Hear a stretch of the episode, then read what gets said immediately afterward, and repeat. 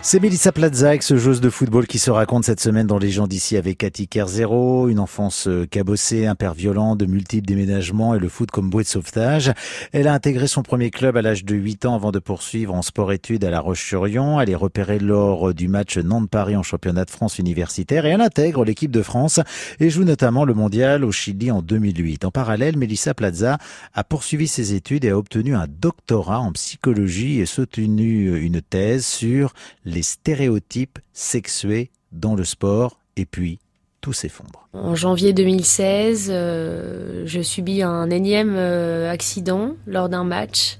Ce médecin-là me dit mais vous arrêtez votre carrière quoi. Mais le gars me dit ça, on est en janvier 2016. Euh, moi j'ai 27 ans. Il y a les JO de, Rio qui arrivent, la Coupe du Monde au Canada.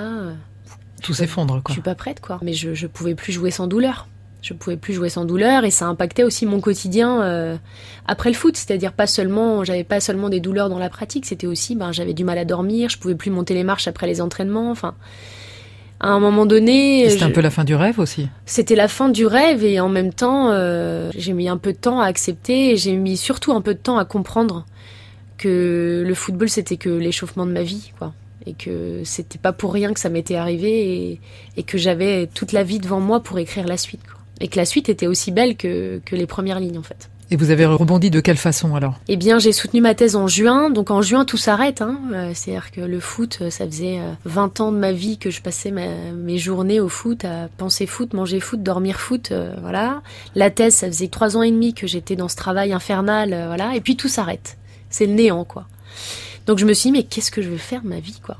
Et j'avais eu la bonne idée de m'inscrire au, au TEDx de Saint-Brieuc. Et ça a été vraiment une révélation. Je suis montée sur scène et je me suis dit, mais c'est ça que je vais faire en fait. Je vais passer des messages aux gens. Expliquez le TEDx.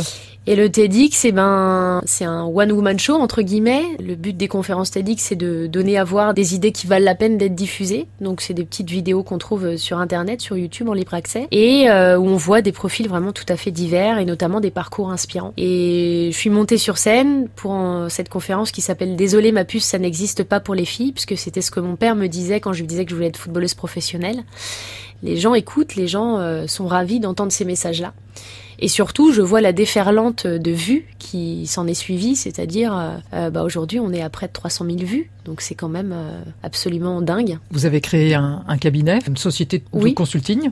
Oui, en quelque sorte, c'est une société au travers de laquelle je donne des conférences sur le thème de l'égalité essentiellement, mais aussi sur le management d'équipe. Et puis ce bouquin, hein, vraiment le besoin de coucher sur papier tout ce que j'avais jamais dit jusqu'à présent. Voilà, avec les parties les plus sombres, celles que j'ai jamais donné à voir, celles que, celles dont j'ai jamais parlé, y compris euh, à mes amis les plus proches. Alors bien sûr, ils savent que ça a été dur pour moi, ils, connaissent quelques parties de mon enfance, mais j'avais besoin, moi, de peser chacun des mots qui allaient être euh, écrits. Pour laver la colère Pour laver la colère, et puis surtout pour euh, donner des messages d'espoir, quoi. Féministe convaincue, Melissa Plaza intervient aujourd'hui auprès du grand public et dans les entreprises pour sensibiliser à l'égalité homme-femme. Il existe un livre qu'elle a écrit, Pas pour les filles, publié aux éditions Robert Laffont.